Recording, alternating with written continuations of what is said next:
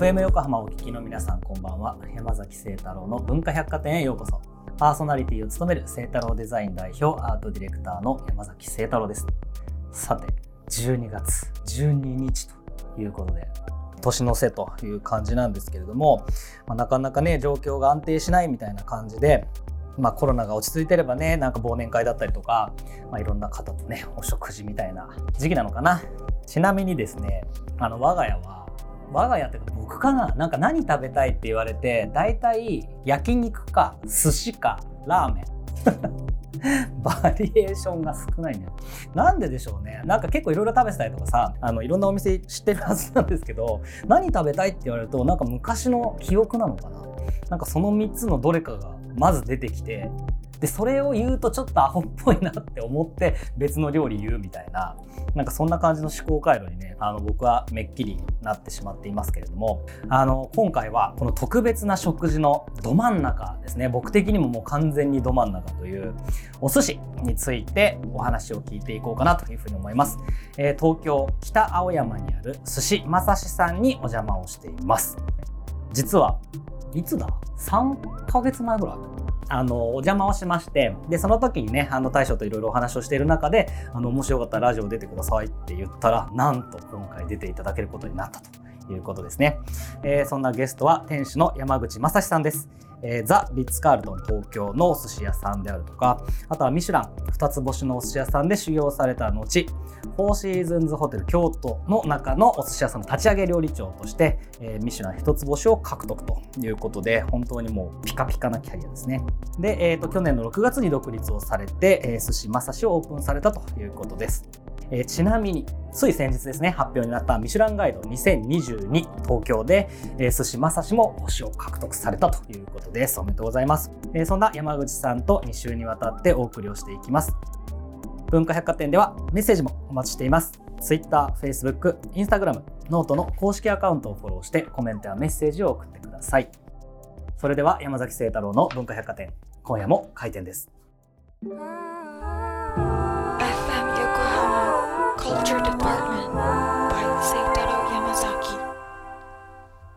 えー、本日の文化百貨店にお越しくださったゲストをご紹介します。山口正史さんです。よろしくお願いします。よろしくお願いします。去年の6月に独立して、はい、でオープンされて、もうミシュランという。いえいえ。さすがでございます。おめでとうございます。ありがとうございます。いや、この間ね、あの、来た時もめちゃめちゃ美味しくて、これはミシュラン取るだろうみたいなことをね、酒の酒のようにしていたら、ね、まさかそのままというところでね、自分の舌を褒めたいと思いますが、あの、まだね、完全には収まっていないわけなんですけれども、はい、まあ、まさにコロナの結構難しい状況の中でオープンをされたと思うんですが、はい、この1年半振り返っていかがですか？一言で言うともうお客様に助けられた1年だったなっていう、うん、あの今まで勤めてた頃のお客様や、まあ、お店オープンしてからですねこう来ていたいらっしゃっていただいてるやっぱお客様にすごく助けられたなっていうのはすごく、あの感じてますね。なるほど。それ時期ずらそうみたいなのなかったんですか？はなかったんですよね。もうはい。だいぶ前からちょっと決めてたので、うんうん、もうやるしかないなっていう。なるほど、ね、はい。他に選択肢がなかったというか。かっこいいですね。いやいやいやいや。やるだけだなっていう感じで。はい。ちなみにですね、このお店の名前には、はい、あの寿司ってね、あの漢字がまあ2種類あると思うんですけれども、あの魚がうまい方の寿司。で、あと、寿の方ね、お寿司屋さんもあると思うんですけど、はい、これなんか違い、こだわりみたいなものって何かあったりしますか？多分、板前さんによってだったりとか、まあ、いろいろな、まあ、通説あると思うんですけど、うん、僕はやっぱりその、まあ、魚にうまいの方は、まあ、魚を生かす。まあ、寝かすとかもそうですし、はいはい、一手間加えるっていうのが、この字に魚編の方の寿司になるのかなと。うん、で、寿の方は、まあ本当まさにその今言ってたように、お祝い事とか、まあ昔からのお祝いの席で使われてたチラシだったりとか、まあそういったところになるのかなとは思いますかね。なるほどね。はい、その魚がうまい、そのこだわりをね、はい、2週にわたっていろいろ教えていただきたいなと思うんですが、はい、お寿司屋さんってどうやってここまで来るというか、はい、なんか学校とかあるんですか？最近だと、まあ、お寿司の専門学校があったり、うん、あとはまあ昔からある、まあ、調理の専門学校ですね、はい、僕なんかは、まあ、調理の専門学校一応出てっていうところなんですけど、うん、はい。まあ、そういう専門学校も最近だとお寿司だけの専門学校とかもありますよね。はい、ちなみにきっかけみたいなのってあったんですか？僕はですねもともと趣味で、まあ、サーフィンをやってて単純にこうサーフトリップっていうか、まあ、世界を回りたいなっていうところで、そこでなんか世界共通のものなんだろうってなった時に、食と音楽だなと思って。なるほどであ食の道だなと思って、まあ、最初はバイトで焼肉屋さんですかね、はいはいはい。でそこから次がイタリアンだったんですけど。あ結構あれなんですね。そうですね。まあとはいえそうですね。10代の頃っていう感じなんですけど、はい。えそれでどうしてその寿司にたどり着いたんですか。それですね。あのサーフトリップでカリフォルニアに行きまして、その所属してたサーフショップの先輩が向こうにいたんですけど、うん、憧れというかかっこいいなと思って、うん、あカリフォルニアで働きながらサーフィンしたいなって思ったんですよね。はいはい、ね。でそれで、はい、先輩にこう話をして、まあ、寿司職人がビザとか取りやすいよっていうのを聞いて、ね、これお寿司をまあ結果的に選んだわけなんですけど、はい、どうですか？合ってるなって感じします？あ僕はそうですね。すごく合ってますかね。うん、なんか他のなんだろういろいろ経験されたと思うんですけど、はい、なんかお寿司のこういうところがやっぱ自分合ってるなとかなんかありますか？目の前でまあ作って、まあ、握って、うん、でこう召し上がっていただいてそのリアクションがダイレクトに分かるというかそのまあ接客含めて、まあ、自分には合ってるかなっていうか、うん、そうですね。はい。なるほどね。ちなみになんかこう修行時代ってめっちゃ厳しいイメージがあるんですけど、はい、いややっぱそうですね。朝一番早く行ったりも含めて、うん、ねそれこそ体育会系というか。なんだろう自分で握れるようになるまで、はい、でどのぐらいの期間というかかかるもんなんですか？多分皆さんそうだと思うんですけどその道に進み始めてからこう自分でこう練習したり影練じゃないですけど、し始めてると思うんですよね。うん、でいつ自分にチャンスが来た時にそこを発揮できるかなので寿司を握るとかっていうのは結構わりかしみんな早いうちから練習し始めたりっていうのはあるかもしれないですね。はい。ちなみにこれなんか修行時代の先輩とか大将からいただいたいいお言葉みたいなのってあったりするんですか？まず板前としてすごく勉強にこうなった言葉はなんか衝撃を受けた言葉はやっぱりもう歌舞伎の役者と一緒だからみたいなカウンターの内側も俺らのステージだからみたいな。なるほどなるほど。っていうのはすごく響いてますかね。なるほどなるほど。そっかだから握れるだけでもダメだってことあそうですそうですそうです、ね、そうですそうです。確かそう言われてみるとそうですね。だってカウンターっすもんね。うん、そうですね。ちなみにこういろんなお店を今までこうやられてきて今ご自身のお店じゃないですか。はいそれぞれに色がやっぱりあるなって感じなんですか？そこの大将だったり、まあ、そこの料理長というか、うん、ご自身のお名前でこう独立なさってる方はやっぱそこの方がまあ大将、まあ、まあある意味社長っていうか、うんはい、あとはそのお店のその何ですかね会社組織でやってるようなチェーン展開というか、はい、まあ、そういうお店もいろいろなやり方あったりとか、うん、はい。これ料理長もあの経験されてきたと思うんですけど、はい、まさにこう自分のなんだろうお店を持つようになって、はい、なんか若手にどういう感じでやっていこうとかあります？それこそその体育会系は崩さないぞみたいな 感じなのか、はい。はい、次の時代の育て方みたいな話なのか、まあ、その点に関しては、まあ、見て習うとかそういうのもすごく大事だなって思うところがありまして、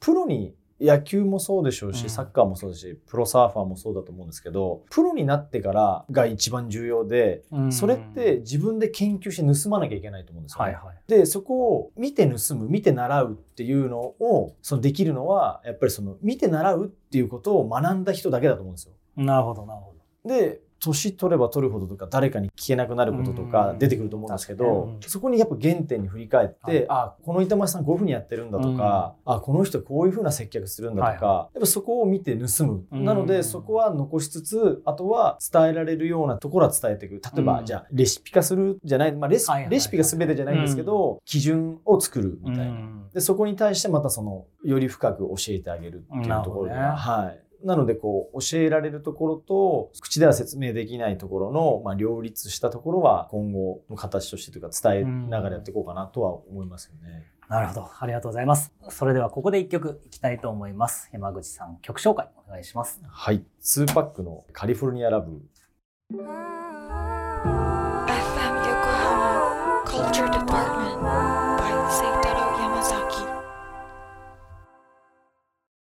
文化百貨店今晩お越しいただいている山口正史さんが選んだ2パックのカリフォルニアラブを聴いていただきました、えーこの曲はどういった曲です？かカリフォルニアだからですよね そうですね。カリフォルニアだからですね。まさにさっき話してた通りの。なるほどはい。そのどこかでカリフォルニアに行かれるんでしょうねこれはねまあ、っていうのは考えてるしてますよねうん。そうですよね、はいいや、もうね、ぜひ、なんかその日が待ち遠しいなという感じがしますけれどもね。はい。えー、まだまだ、寿司正史店主、山口正史さんとお送りをしていきます。えー、冒頭でもね、あのお話を、ご紹介をしましたけれども、先日発表されたミシュランガイド2022東京で寿司正史が星を獲得されましたと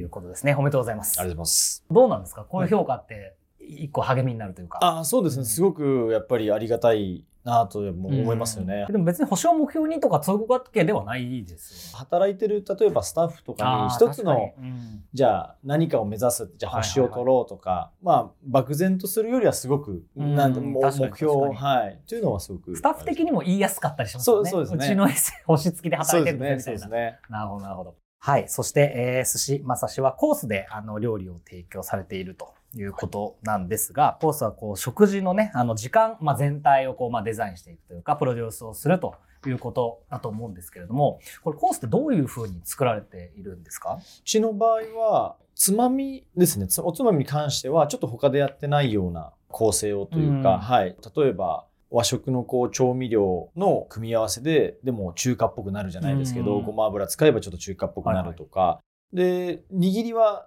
一点変わってもう本当に江戸前寿司っていうかうん。王道をっていうまあ感じでこのコンセプトで、はい、やっぱやってますかね。それってなんか最初独立するときにそういう構成にしようっていうふうに決めたんですか？いや、やっぱり最初は、まあ、最初はやっぱ今までやってた料理長を任せられてやってた時みたいな、まあ、コース内容というか、うん。って思ってたんですけど、まあちょっとやっぱ他にないようなオンリーワンっていうのをやっていかないとダメだなと思って、はいはい。で、そこで何かこう遊び心というか、ちょっと変化させることができるのはやっぱりこう、おつまみのところなのかなと思って、うん。はいこれ結構お寿司ってはい。なんか自由じゃないですか。はい。例えばフレンチとかなんかねイタリアンとかってある程度型の中で、はい。こう一品目はじゃあこうだねとかってなると思うんですけど、はい。お寿司って、ま、いきなりじゃあ握りばっかみたいな方もいらっしゃるから、はい。早く握りたいのに、つまみでもうお腹いっぱいですよみたいな時もあるじゃないですか。はい。これってなんかあるんですか？それはもうそれぞれの大将の多分考え好みというか。そうですね。スタイルだと思いますかね。決まりみたいなのはないないんですね。基本ベーシックとなるようなまあ決まりっていうかまあ前菜があってとかはうんまあ懐石料理と一緒かもしれないんですけど、そういうのはあるかもしれないですけどでもつまみ出して握り出してつまみ出して握り出してというスタイルもありますし、はい、自由かもしれないですね確かにそうです自由だなと思って、だからまあだからこそこうなんだ相性がいいとこを見つけるのも、なんか客としては結構楽しかったりするんですよね。ちなみにこれなんか仕入れとか仕込みとかいろいろまあ前段階いろいろやられてると思うんですけど、はい。なんかこだわりというか意識されてることってありますか？まず魚に関してなんかは、まあ、ひ一仕事する一手間加える、まあ、寝かせるとか脱水させるとか、まあ、そういうところはすごく意識してますね。でつまみは先ほど言ったように、まあ、その調味料の組み合わせだったりとかあとはなんか他の中華っぽい要素じゃないですけど、フレンチというか洋食っぽい要素を入れたりとか、まあ、そういうのを入れてみようかなと、うんはい、意識はしてますかね。それ常に結構いろいろ実験されてるんですか？まあ、常にいろいろちょっと試してみたりっていうかうん。はしてますかね。ちょっとあこういうふうにしたらどうなのかなとかっていうふうには、まあ、例えば今で言うとっていうかうちでちょっと最近今年やり始めてるのは、うん。茹でたてのタラの白子にちょっとだけごま油垂らして、であとはその青唐辛子が入ってる自家製のネギ味噌を仕込んでうん。でそこにちょっと乗せて召し上がっていただくんですけど本当食べてみると中華っぽいというか和食っぽくない感じにはなるんですね。和食の調味料というか食材なんですけどレバ刺しっぽいようなというかあの肝系にごま油垂らすだけではいはいもそうい。うような感じになるので、まあ、そういへったこととか。ー。えもともとそういうあれですか？なんはい。かチャレンジ精神というか、いやどうですかね。大幅にブレずにうん。ちゃんと主軸ははいはい持ちながらっていうかいう感じでやってるんですけど、うん。まあでもなんか他でやってないようなっていうかは意識してっていうかあと美味しいまあ美味しいが大前提なんですけど、どっか食べに行った時とかにあこれってこうしたらいいのかなうちでもこうしてみようかなとか、はい。い。なるほどね。それってあれですかやっぱりいろんなお店やられてきて、はい。なんかやっぱりオンリーワンというかそういうものを見つけていかないとやっぱり勝てないよねっていうなんかそういう話もある。んですやっぱそれもすごく思いますかね、やっぱ自分でやり始めて、うん。知っていただくためにはとかあとは今までより今までのお客様はなんかまたさらに成長したねと思っていただけるようにじゃないですけど今までやってきた仕事も残しつつそこにプラスアルファの仕事を付け足して表現してみるうん。料理してみるっていうか。これ握りのこだわりとかもありますか？ああやっぱそれはありますね。寿司屋なんでやっぱりそこは、まあ本当そうですね。シャリはやっぱりすごくこだわってまして、あのこっちの方で独自でブレンドしてるんですけど、まあそもそもそのお米屋さんがふるいにかけて、うん網目状になってるはいふるいをそこの独自で作ったみたいで、うんでそこでもう粒を合わせるために。手手で全部やってくれてるんですよ。すごい。いやいやすごいんですよ本当に。あ、じゃあ全部大きさ一緒ってもう大きさをそ揃えるためにふるいにかけるんですい。よ。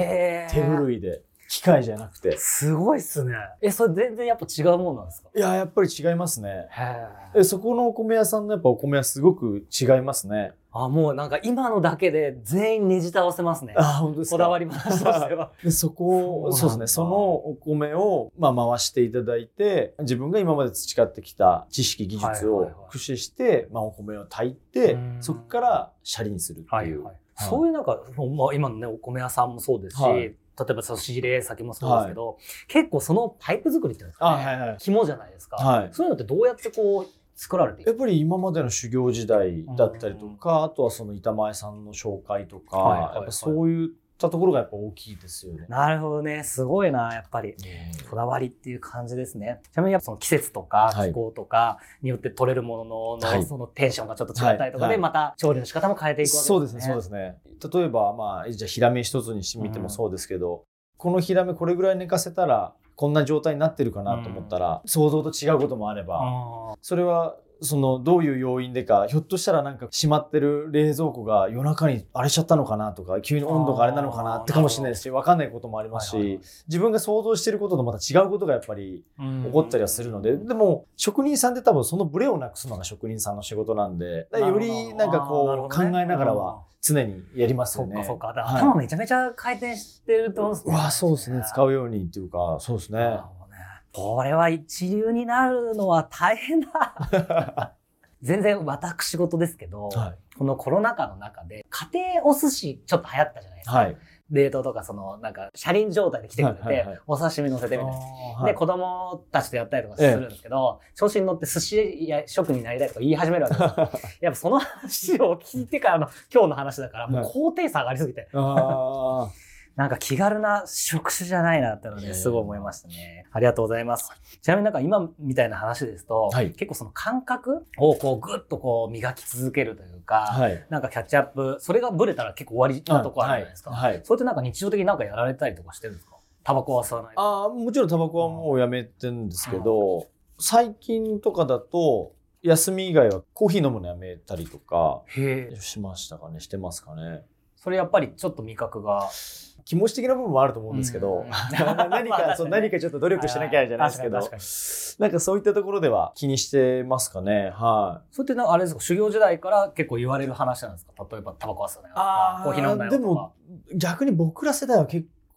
職人さんはタバコ吸ってた方も多かったんで、うん。まあでも途中からなんかやっぱりあやっぱ一流の人たちだなっていうのはタバコ吸ってなかったりとかまあうん。タバコが悪いってわけじゃないんですけど、はいはい。なんかそういうふうにアスリートとスポーツ選手と一緒で何か自分にこう、まあ、稼みたいな、そうですね稼みたいなのをしてうんるかなっていうのは、なるほどね。まあ、なんだろうね。もうこだわりが、もう掘れば掘るほどどんどん出てくるっていう感じなんですけど、ちなみにこれ器とかはい。盛り付けとか、はいこれもまあ、いわゆるその目的な、視覚的な芸術としてあるじゃないですか。その辺ってなんか意識されたりしてることあります？まあこれはもう修行時代から言われてるんですけど、まあ、美術館に行けとか何かそういう、まあ、ファッションとかも色使いとはいはいはい。か気にするように見ろとか、うんやっぱそういうのはすごく言われてたりとかしてたんで多分気づかないうちになんかそういう何か目を通すようにしてるとか、うん。まあ料理の雑誌かもしれないですし、まあ、レストラン誌みたいなのだったりとか、うん。そういうのはあ蓄積目そうですね目を通すようににとかいまだになんかするようにはしてたりとか新しいお店とかもそうですけど。山口さんが思う、はい。ベスト、俺はもう完成したみたいな。で、いつになったら、いやー来るというか。俺は。寿司職人ってなんだろう、その、完成があるのかなって、今ちょっと話を聞きながら思ったんですけど、なんかないんですかね。あーじゃあもうずっとやっぱりそういうのをやっぱどうなんですかね。やっぱそこ僕なんかも気にしてないというか、まあとにかく今よりもっといいものじゃないですけど美味しいと思っていただけるようなものっていうのは、すごくやっぱり考えてますよね。昔はなんかそんなこと考えてなかったかもしれないですけど、最近は特にやっぱりそれは。いやまさに歌舞伎役者みたいなね感じだなって思いながら